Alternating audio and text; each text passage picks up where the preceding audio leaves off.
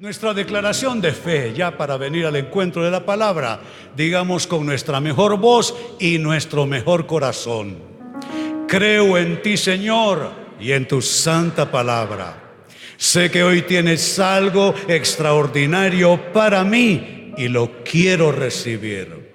Ayúdame a hacer todo lo que tú quieres que yo sea. Lléname de tu Santo Espíritu y hazme vivir en el gozo de tu salvación. Amén. ¿Cuántos oraron de todo corazón? Aleluya, aleluya. Nuestro mensaje en esta noche se titula, en el año de renuevos, tu tiempo viene, no te rindas.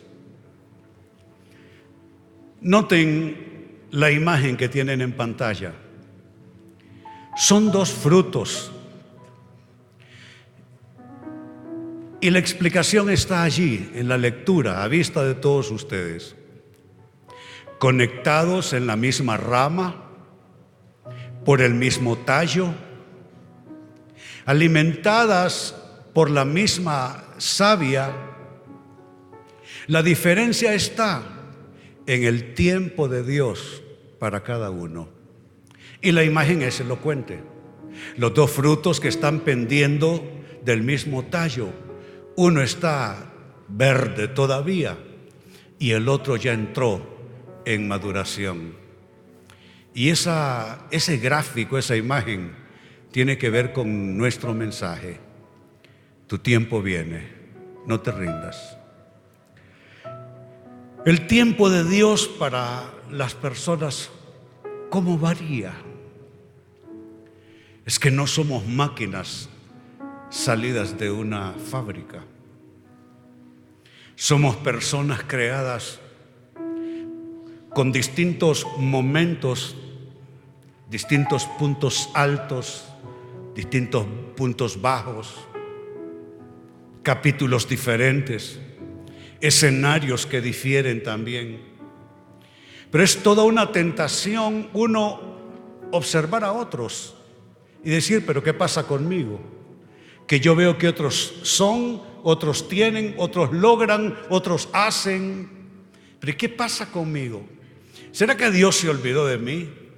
¿Será que Dios me ha dado la espalda? En realidad no. Lo que sucede es que cada persona tiene distintos tiempos y Dios tiene distintas maneras de madurar la bendición entre persona y persona.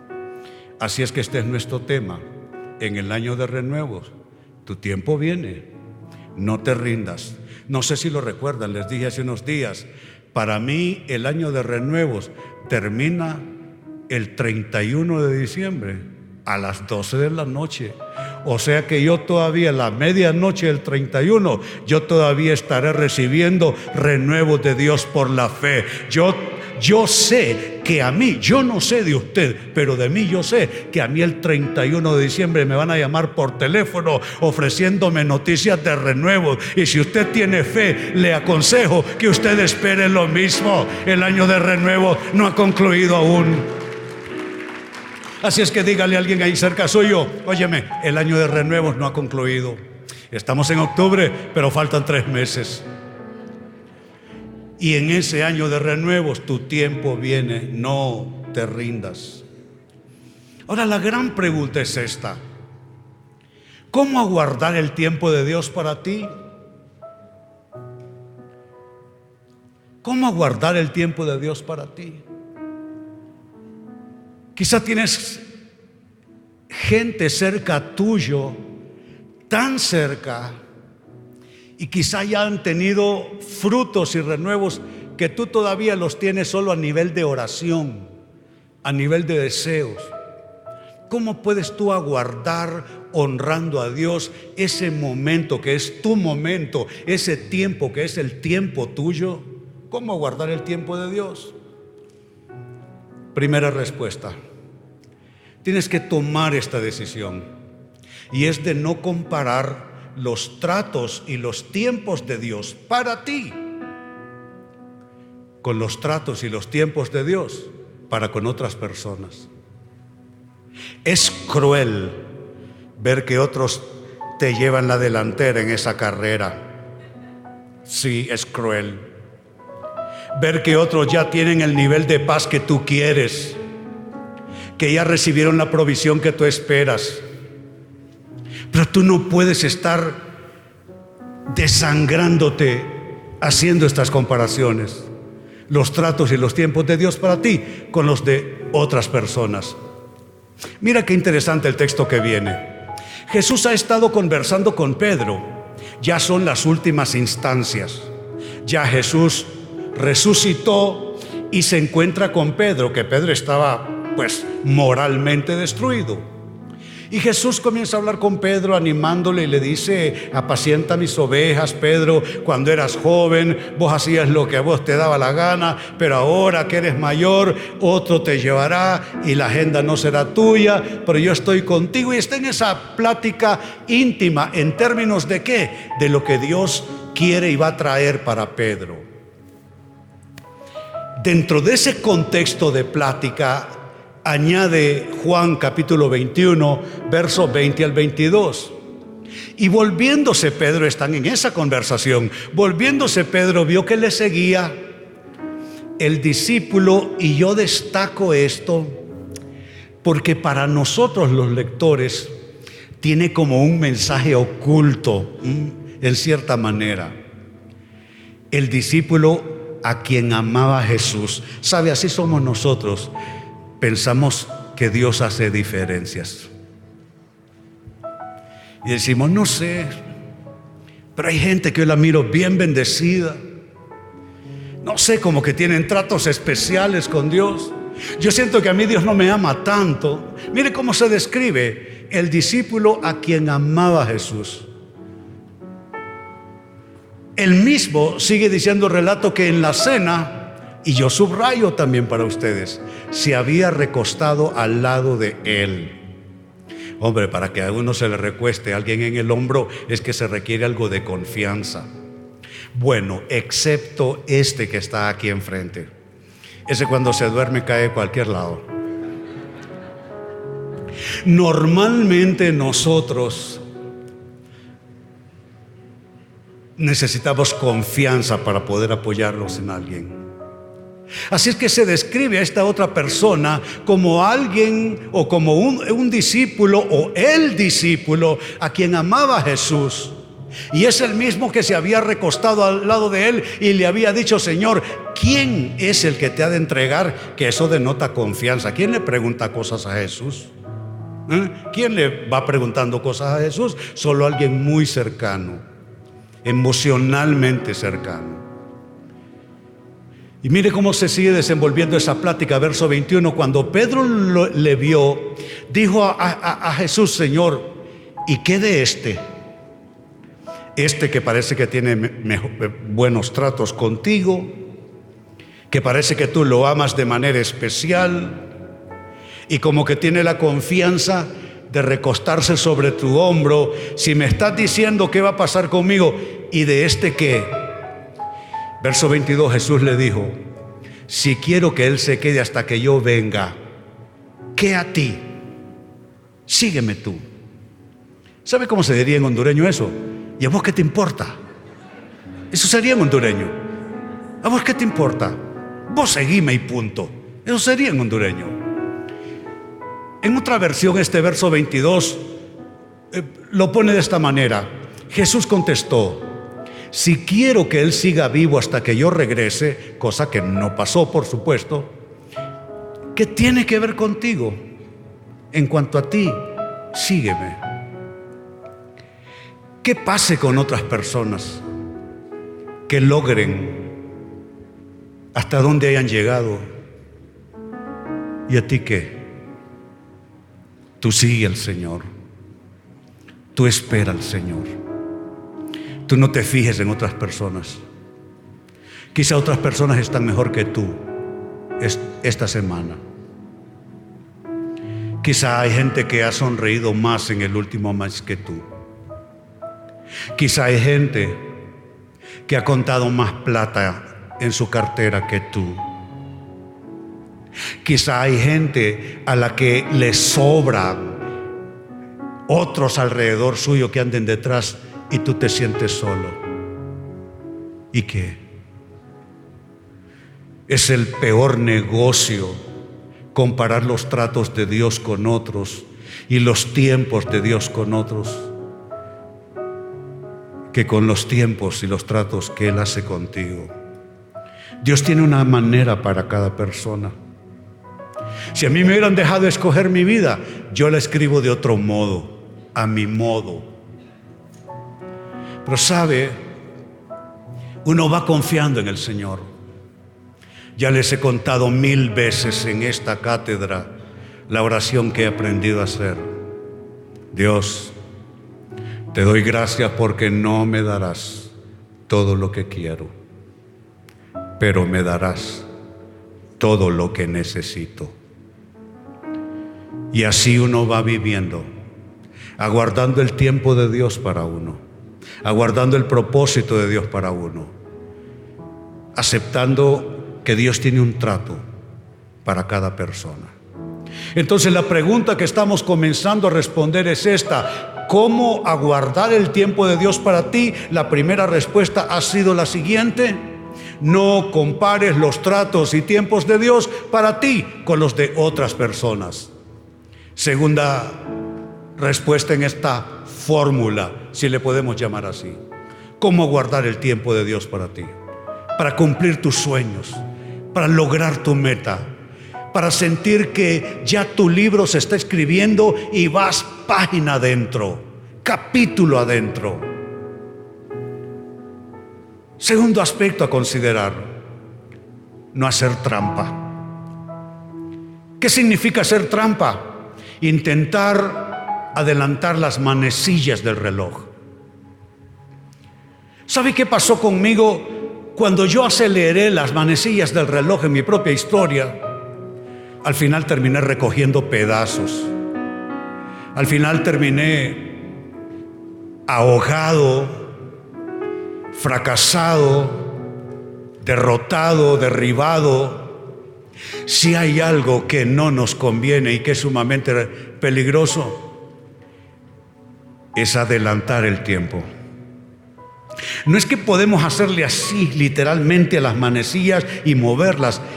¿Cómo aceleramos el tiempo? Ah, nos metemos nosotros en medio a hacer cosas. En lugar de esperar lo que Dios va a hacer, metemos las manos, metemos las uñas. Y porque estamos tan urgidos y estamos tan apresurados y lo nuestro era para hace tres meses más bien o hace tres años, entonces sentimos la necesidad de hacernos, entre comillas, un equipo con Dios. Esa es una manera de acelerar el tiempo. ¿Sabes? Es importante uno aguardar entre lo que uno siente que Dios le va a dar, le va a permitir y el cómo llegar hasta allá. No es lo mismo saber a dónde uno quiere llegar y quizá contar también con el beneplácito del cielo pero otra cosa es ir paso a paso hasta el punto allá donde Dios a uno le quiere. Así es que cuidado, no hagas trampas, no intentes adelantar las manecillas del reloj. Atención a esta escritura. Es el libro de los Proverbios. Proverbios capítulo 19, verso 2. Dice así, Entusiasmo sin conocimiento no vale nada. La prisa produce errores. Noten los vocablos que destaco para ustedes. Entusiasmo, conocimiento, prisa. Entusiasmo, conocimiento, prisa. El entusiasmo necesita conocimiento, necesita revelación.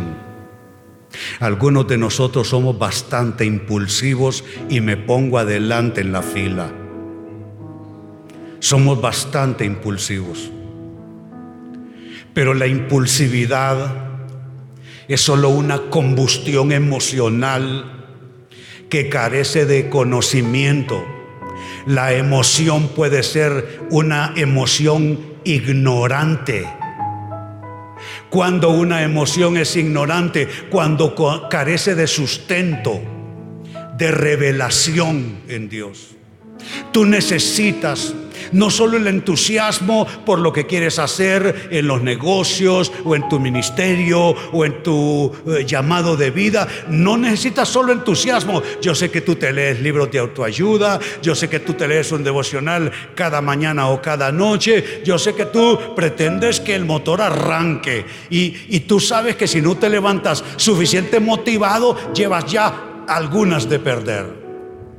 Pero saben, la motivación como única cosa no te sirve. Tu motivación necesita conocimiento. Y el conocimiento no es nada más que cómo se hacen las cosas. Así es que entusiasmo sin conocimiento, dice el texto, que no sirve para nada. Pero nota, entusiasmo, conocimiento, prisa. Cuando tu entusiasmo salta por sobre el conocimiento, Nota, conocimiento es un puente en esa construcción. Tu entusiasmo necesita pasar por el conocimiento, por la revelación, por la voz de Dios, por la instrucción de Dios, para que entonces logres tu meta con creces. Pero si tu entusiasmo es tal que se atreve a pasar por encima del conocimiento, lo que te queda es prisa. ¿Cuántas cosas hiciste con prisa? Tú lo sabes. Y te fue mal. Casi todo lo que tuvo el sello de la prisa en tu vida salió mal. Dios no trabaja con la prisa.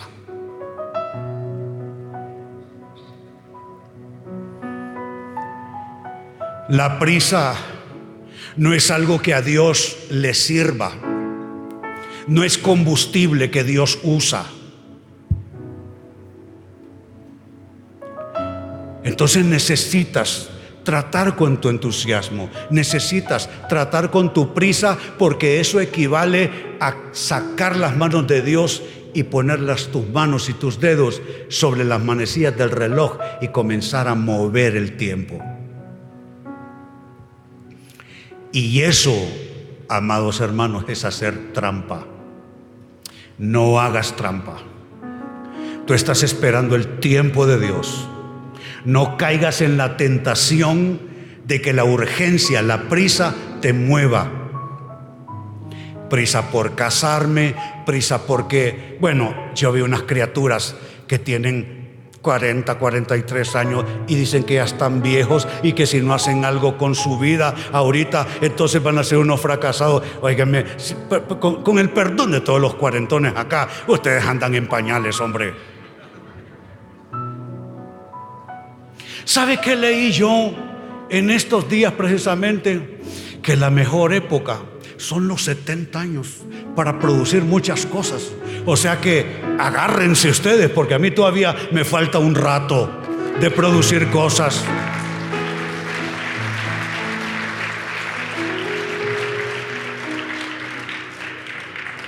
Pero ¿sabe qué aprendí? Curioso, ya no tengo tanta prisa. Ahora lo disfruto. Es que cuando uno está verde, lo quiere ya. Y quizá no estás preparado ni preparada para ello. Así es que ahí está, hacer trampa. Ahora, no sé si notaron esa, esa última palabra, prisa. Eso que llegó a nuestro texto en español y se tradujo como tener prisa, llega allí a través de la traducción en los textos originales, por favor me ayudan en pantalla, es el hebreo utz, es una, una raíz corta que literalmente lo que traduce es presionar o ejercer presión. Es decir, presionar como para estar cerca de algo, o presionar como darse prisa para hacer algo, o presionar como para apresurar los pies.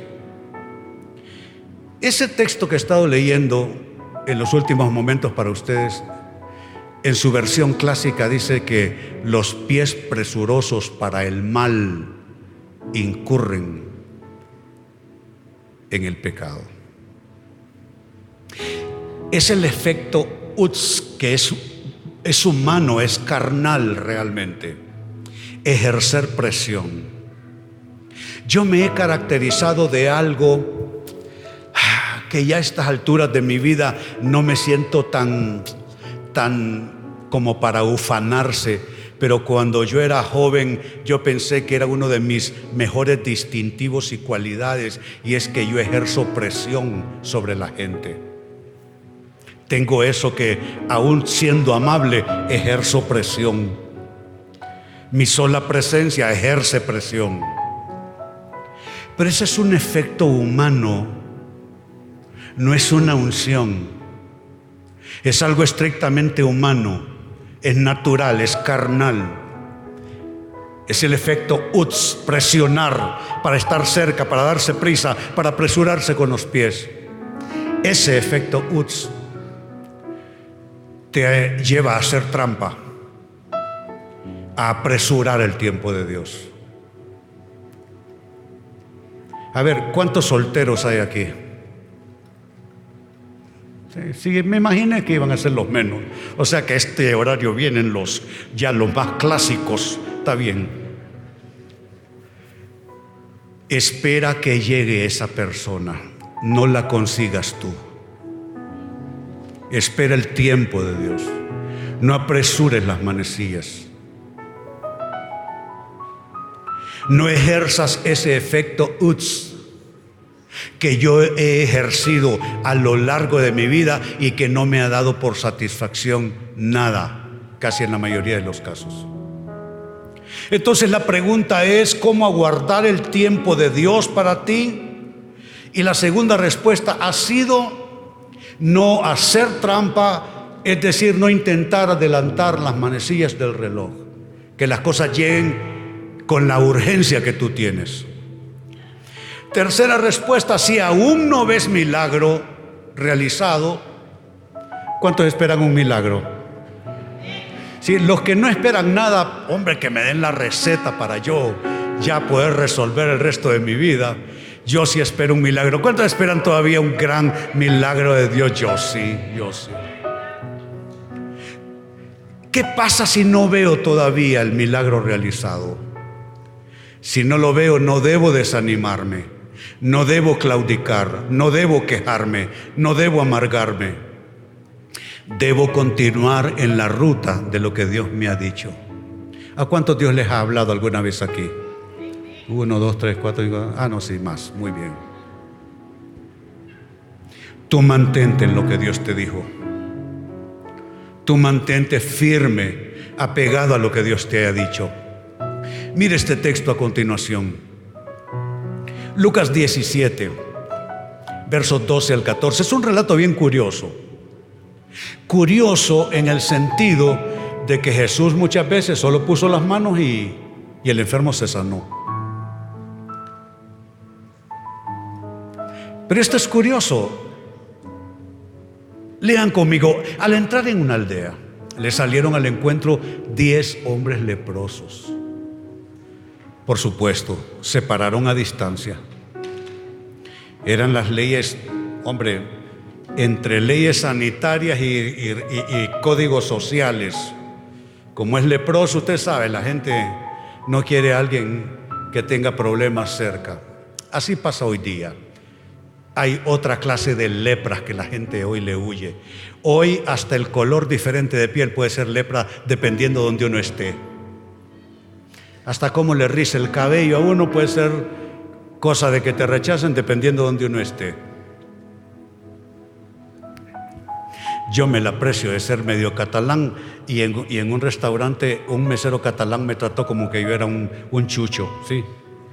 No, él me miró y, me leyó de entrada y dijo, este debe ser hondureño. Vas a ver de dónde. Dependiendo de donde uno esté, ¿no es cierto? Es el mundo nuestro. Son unos códigos basura que hay en el mundo, pero así es. Pues bien, oh, diez leprosos se pararon de lejos conforme al código de la época y alzaron la voz, es lo único que podían hacer. Alzaron la voz diciendo, Jesús, Maestro, ten misericordia de nosotros. Yo leí que él tocó los ojos de un ciego Yo leí que la ropa de él curó a una mujer. Una mujer se le vino por detrás y le tocó el borde de su capa y la mujer se sanó. Oiga, que le toquen la ropa a uno. Entonces aquí esperaríamos una de esas cosas espectaculares. Yo leí que hizo lodo en una ocasión y les metió lodo. Los milagros del Señor no hay con qué compararlos.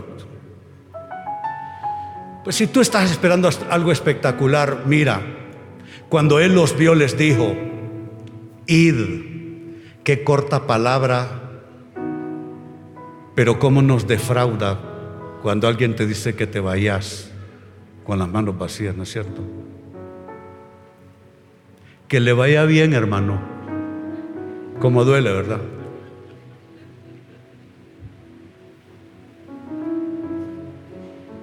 Id. Parece no decir nada y lo dice todo. Eso, ¿cómo lo traduces? Bye. Váyase. Que le vaya bien. Suena a rechazo. Suena a que tú no eres importante. Suena a que lo que a ti te duele, a mí no. Pues ahí está. Id. Y ya les dije que se quedaron ahí aparte porque ese era el código. Y Jesús les habla conforme al código. Id, mostraos a los sacerdotes. ¿Sabe por qué? En esas épocas bíblicas, los sacerdotes hacían de médicos para certificar si una persona estaba enferma o, había sido sanada. Usted tenía que ir a presentarse de un sacerdote y él iba a decir si efectivamente usted estaba sano. Y si usted estaba enfermo, el sacerdote le iba a decir, mire usted aparte que usted está enfermo. Y demostraos a los sacerdotes. Me gusta esa frase que sigue y quisiera que fuera el sendero para mis pies. Aconteció que mientras iban, cuando uno va parece que nada está pasando y todo puede estar pasando. Cuando uno simplemente va y continúa, por ejemplo, mañana en la mañana te levantas y parece que el, disco sigue dando vuelta, disco rayado, que nunca se termina la canción. Cuando tú te levantas y no ves que hay algún adelanto, alguna señal, alguna evidencia. Uno puede descorazonarse. Yo quiero esa frase como camino para mis pies. Aconteció que mientras iban,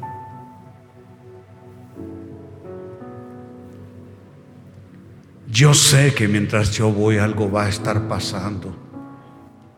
Yo sé que mientras tú vas, algo va pasando. Algo que tú todavía no ves, todavía yo no lo veo, pero hay algo que mientras estamos andando, hay algo de Dios que está ocurriendo, hay algo de Dios que está aconteciéndose, hay una chispa de Dios que se ha encendido y en su momento Él va a cambiar las cosas. Por tanto, tú necesitas seguir andando, sigue andando, no importa qué pasó, no importa quién se te quedó atrás o, quién cambió de, camino y te dejó a solas, no importa qué puerta se cerró, tú sigue adelante, porque mientras tú ibas, mira lo que estamos leyendo, aconteció que mientras iban fueron limpiados. Mañana en la mañana que te levantes, estarás más cerca de tu milagro que hoy a las 7.30 de la noche mañana vas a estar más cerca porque algo va a estar pasando mientras tú vas en tu ruta. Dile al que está cerca tuyo, sigue en tu ruta, sigue en tu ruta, continúa en tu ruta. ¿Qué tal si lo leen conmigo? Aconteció que mientras iban fueron limpiados. Léanlo para mí.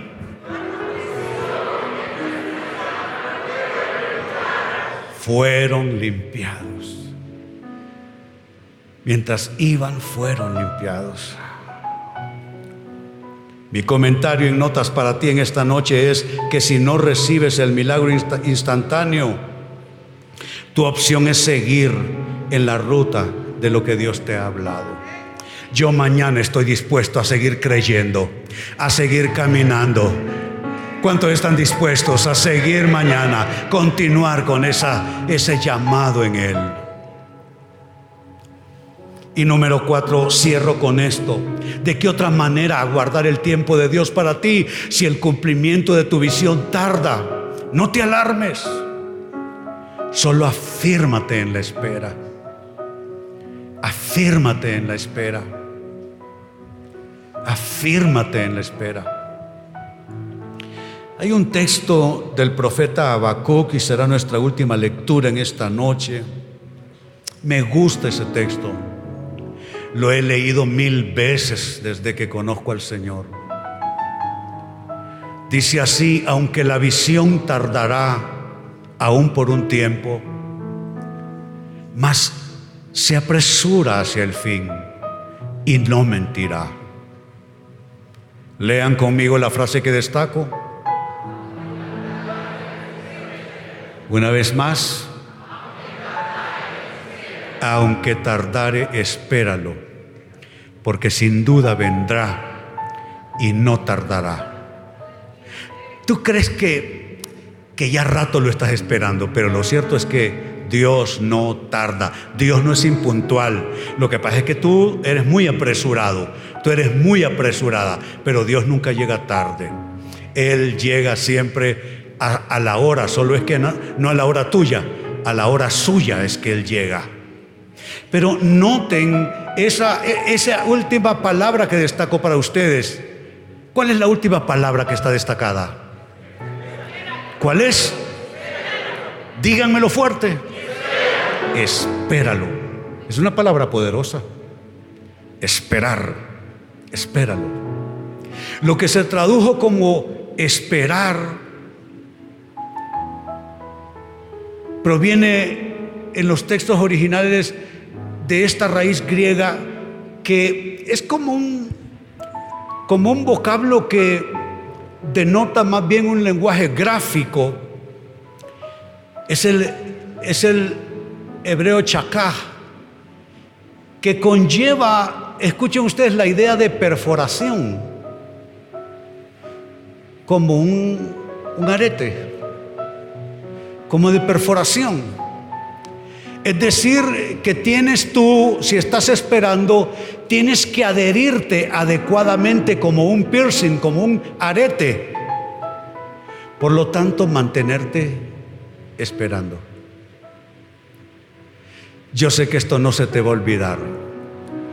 Cuando tú pienses que debes esperar en Dios, piensa en que tú estás justo como algo que está perforado y está puesto y se mantiene allí y debe mantenerse allí.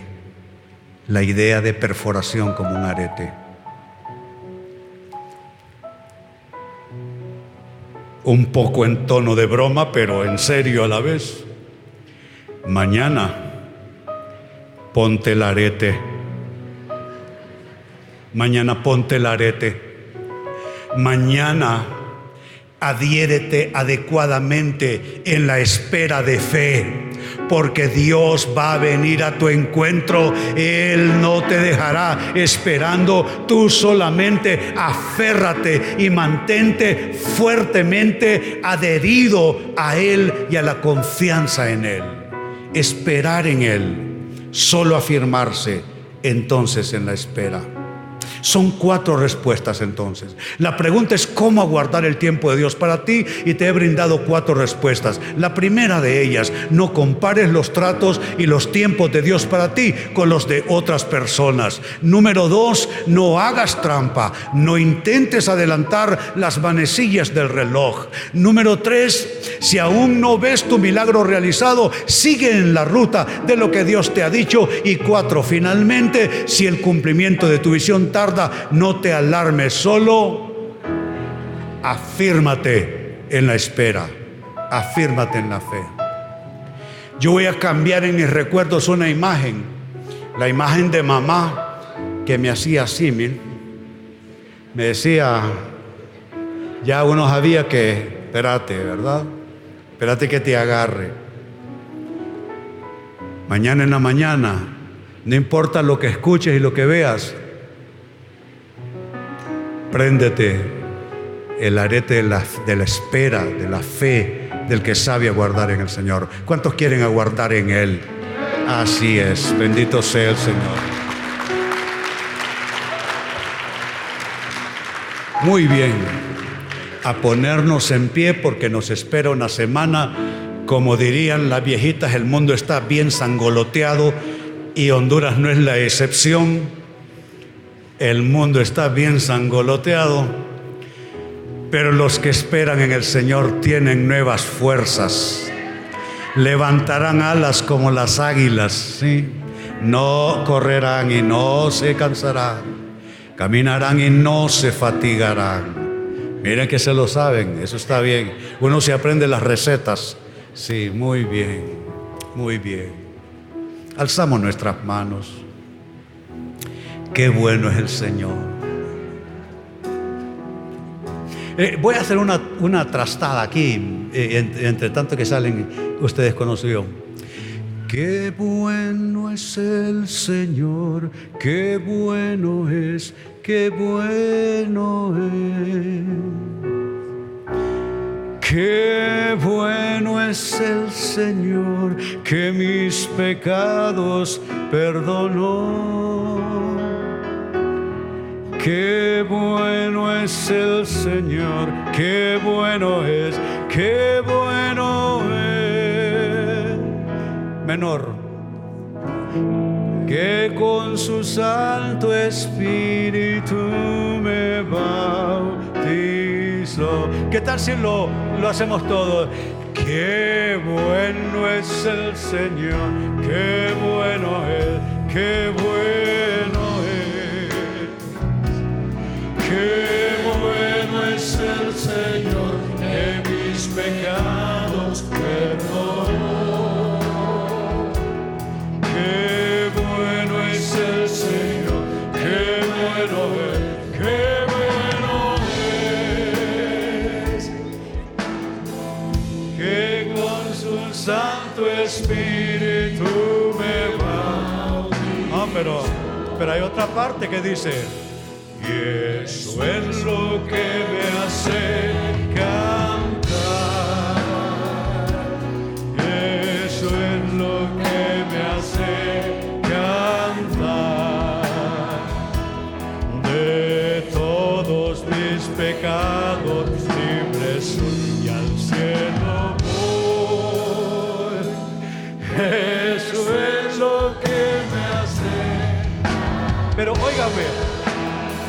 por si ustedes no lo sabían, mamá es de la villa de San Antonio, allá en Comayagua, ¿verdad? A mucha honra.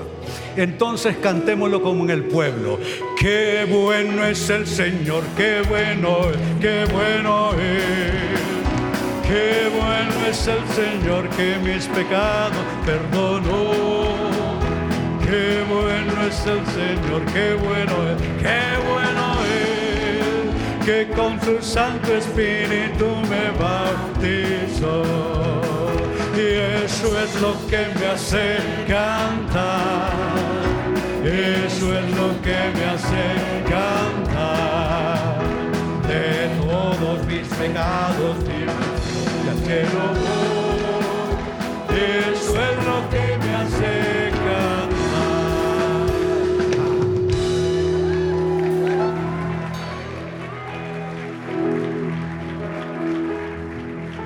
Padre, te damos gracias en esta hora, Señor. Estamos contentos por lo que dice tu palabra. El gozo del Señor es mi fortaleza. Señor, llénanos de tu espíritu. El mundo necesita que nosotros los creyentes tengamos paz. El mundo necesita que nosotros los creyentes tengamos gozo. Y en paz y con gozo orar a nuestro Dios para que tú, Señor, cambies el lamento en baile donde quiera que haya aflicción. Bendice, Señor, al ser humano que es el que está detrás de todo esto. Bendice, Señor, a los humanos y que podamos alzar la mirada hacia el cielo y darnos cuenta que hay un poder superior que hay un poder de salvación, que hay un nombre que es sobre todo nombre, nombre ante el cual se doblará la rodilla de todo lo que está en el cielo, en la tierra y debajo de la tierra. Hoy hablamos paz a este mundo en conflicto. Hoy hablamos paz para nuestras ciudades, nuestros pueblos, nuestras calles, nuestra gente. Señor, que la paz pueda fluir desde tu altar y nuestras oraciones como un río y alcanzar este pueblo que te necesita.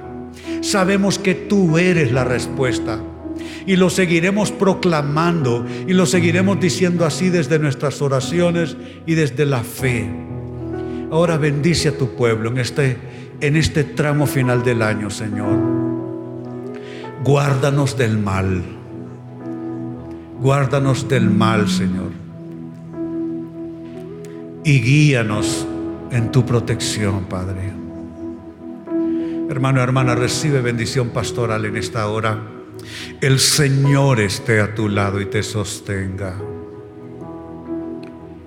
Calme el Señor y el Señor traiga alivio a todas tus angustias, a todos tus miedos Hoy te acostarás en paz y te levantarás porque solo el Señor te hará vivir confiado. Mañana, en medio de todas tus actividades, en medio de todo tu quehacer, verás la mano de Dios para favorecerte. Verás la mano de Dios para protegerte. Que el Señor te bendiga cada salida de casa hacia tus labores y cada retorno, que llegues con bien. Que el Señor prospere tu mesa, que el Señor prospere tu paz y que tu vida vaya en la ruta trazada por las promesas de Dios. Así te bendigo en el nombre del Padre y del Hijo y del Espíritu Santo. Decimos todos, amén, que así sea. Bendito, bendito sea el Señor. Aleluya, aleluya. Muy bien, a salir bendecidos, contentos. Mañana volvemos a afirmarnos en la fe. El Señor les bendiga. Les recuerdo, estaremos aquí esperándoles el próximo domingo, la hora 6 de la tarde. Señor les bendiga.